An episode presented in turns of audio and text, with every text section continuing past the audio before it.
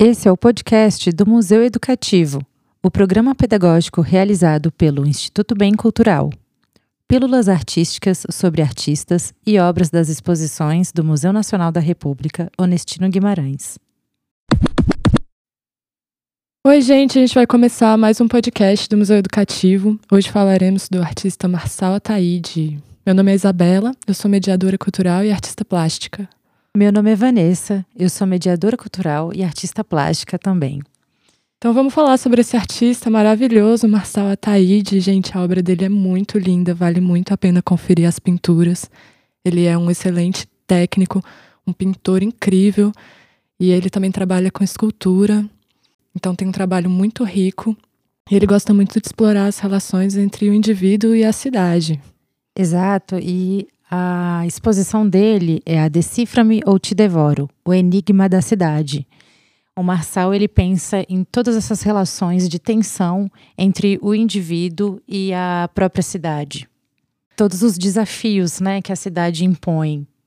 Sim, o Marçal ele é maranhense, ele nasceu em São Luís do Maranhão e depois ele foi morar no Rio de Janeiro. Então essa mudança para o Rio causou também impactos na obra dele.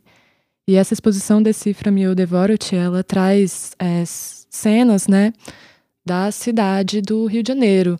Ele, ele traz muitos é, fragmentos, assim, de paisagens tipicamente urbanas, como janelas de edifícios é, com vidros espelhados.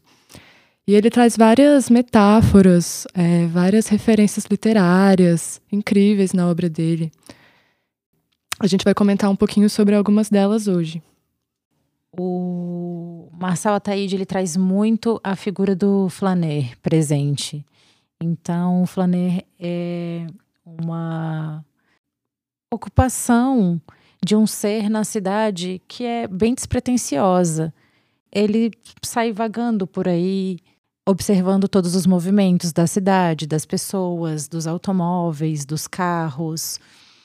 É, e o flaner estar como um flaner na cidade é também uma crítica a, a, a, esse posicionamento que é cobrado o tempo inteiro de ser produtivo, né? De estar sempre com hora marcada, atrás de algum compromisso, trabalhando. Então, uma posição mais é, do, do observador, do devir, Sim, com certeza, Van. É muito legal que você consegue perceber, assim, se colocando nessa figura do flaner, é que você consegue perceber esse, ter esse olhar bucólico, assim, sobre a cidade, né? E isso que você falou foi muito interessante, porque realmente a reação a, do flaner, a relação do flaner com a cidade, ela é oposta à relação normal que uma pessoa geralmente tem morando numa grande metrópole, né? Numa cidade agitada.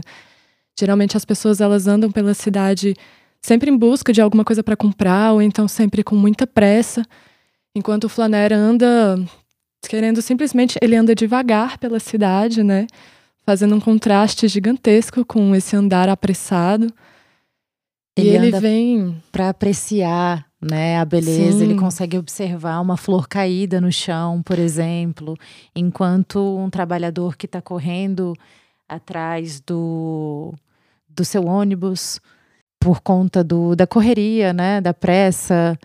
E, e assim, tudo isso dentro de um sistema que é imposto, onde as pessoas precisam estar sempre nessa, nessa pressa, nessa correria, né, sempre contra o tempo. Sim, com certeza. Ele tenta, assim, buscar é, nessa relação um senso de comunidade, né? porque ele vem observando a, as pessoas, o comportamento das pessoas, e ele faz uma grande crítica, porque é, dessa contradição que a cidade traz de agrupar muitas pessoas num espaço físico muito pequeno, mas ao mesmo tempo trazer uma distância tão grande, criar uma distância tão grande entre esses habitantes, né? Então o Flannery ele buscaria é, meio que estar tá ocupando essa cidade, né? é um convite, né? Vamos andar pela cidade, ocupar esse ambiente que na verdade é nosso, né? Exatamente. E isso acontece bastante das cidades é, cada vez mais terem construções onde edifícios de construções habitacionais onde as pessoas ocupam e as, a qualidade da relação entre, os, entre a própria vizinhança basicamente não tem, é uma coisa muito fria, muito superficial. Sim, o Marçal, ele realmente, a obra dele tá cheia de críticas sociais, gente. E assim, a primeiro olhar que você tem, é, a primeira vez que eu entrei na galeria, o primeiro olhar que eu tive sobre as pinturas, eu não tive noção, assim, dessa dimensão política tão profunda que a obra dele tem. E aos poucos, conforme eu fui me aproximando, assim, da obra, é, vendo falas do próprio Marçal, né, falando sobre a obra dele, eu fui me aprofundando e vendo, assim, o quanto é cheia de críticas sociais.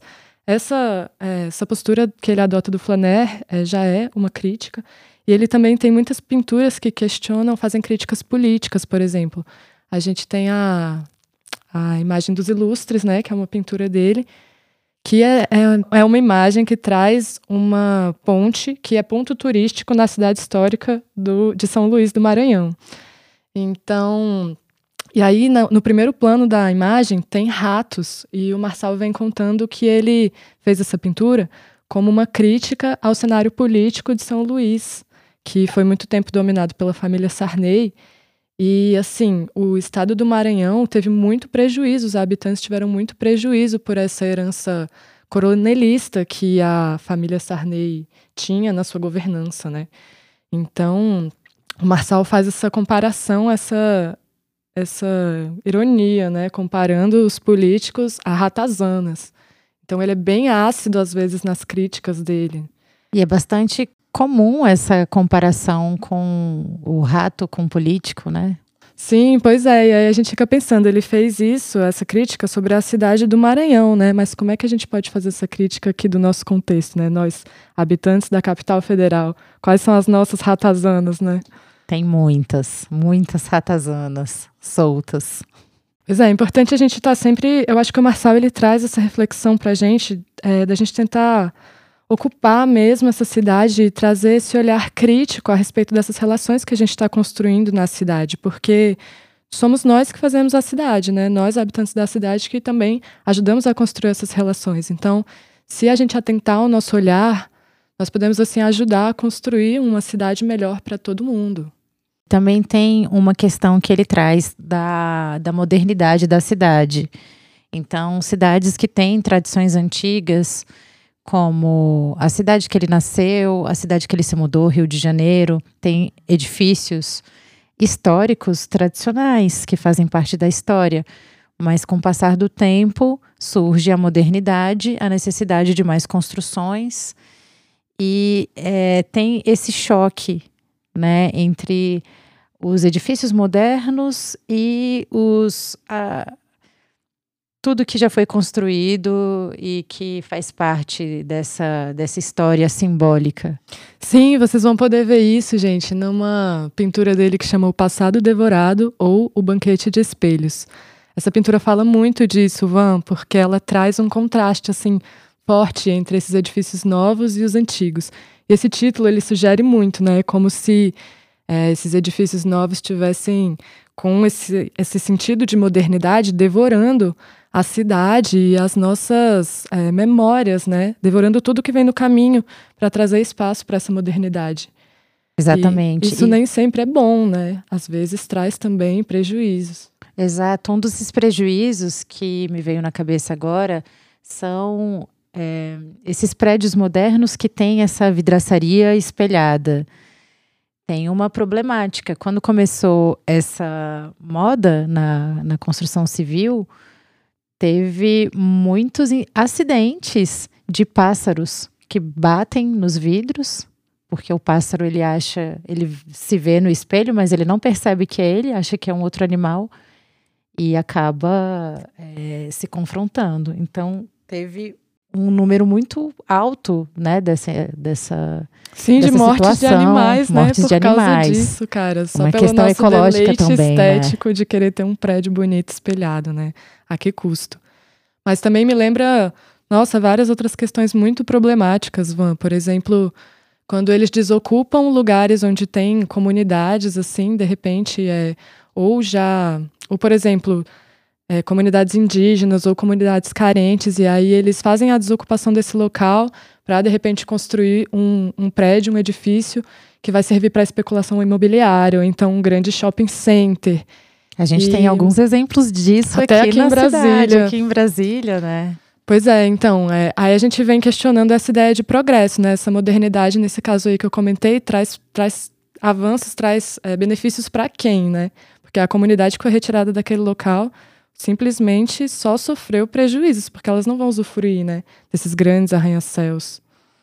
Não só é, prejuízo para as comunidades que já habitavam né, nesse local há muito tempo, quanto para a perpetuação da sua cultura e isso também causa um impacto ambiental. Então, por exemplo, em locais onde tem reservas é, de aquíferos e é construído um Sim. bairro nobre, por exemplo, isso afeta toda a toda toda a situação climática posterior. Então, quando vem chuvas, né, é, um dos papéis do solo é absorver a água da chuva e conter.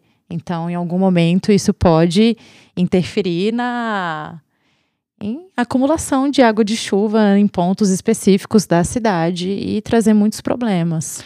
Sim, com certeza. O Marçal traz essa reflexão aí para gente de como que a gente pode é, conciliar esse avanço da modernidade com a, a preservação né, da nossa memória, das nossas é, raízes mais tradicionais, ou mesmo é, protegendo as nossas comunidades né, de cultura popular e tradicional.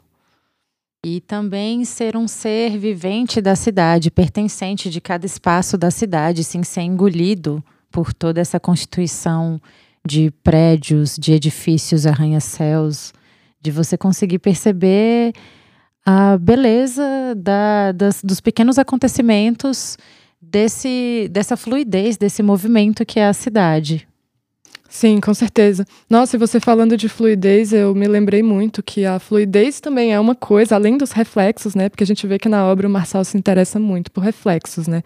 Ele usa o reflexo, a imagem distorcida do reflexo, como uma metáfora, né? Para, às vezes, umas distorções de valores que acontecem nas nossas relações com a cidade. Então, mas quando você falou de fluidez, eu lembrei que além dos reflexos, ele se interessa muito pela fluidez também. O Marçal ele tem algumas esculturas onde ele pega a madeira e ele simula a água, a textura da água nessa madeira. Então ele vem trabalhando também um pouco essa questão da fluidez, como às vezes a gente sente é, coisas que vêm como fluido, elas ocupam a gente e às vezes é tão forte que elas transbordam e se deixam escapar. Então a fluidez também é uma coisa que está muito presente na, na poética do Marçal. E é impressionante como ele consegue traduzir essa fluidez através de um material tão sólido que é a madeira. É, é, é incrível porque ele cria realmente, esteticamente, movimentos de como se tivesse uma água escorrendo e é tudo uma escultura de madeira. É impressionante o efeito visual disso. Sim, com certeza, é muito incrível. Gente, então, é, esse foi o nosso podcast sobre o Marçal Ataíde. A gente convida vocês a estar tá visitando essa exposição pelo nosso site museueducativo.com.br e conhecendo algumas dessas obras que a gente comentou, se aprofundando aí na, na pintura do Marçal Ataíde, na escultura. E convidamos vocês também a aproveitar um pouco desse processo criativo do artista e caminhar pela cidade como um flaner. Experimentem. Aposto que vocês vão descobrir várias coisas que vocês nunca tinham prestado atenção na cidade. Esse foi mais um episódio do podcast Museu Educativo, o programa pedagógico do Museu Nacional da República de Brasília, realizado pelo Instituto Bem Cultural. Fique ligado no nosso canal.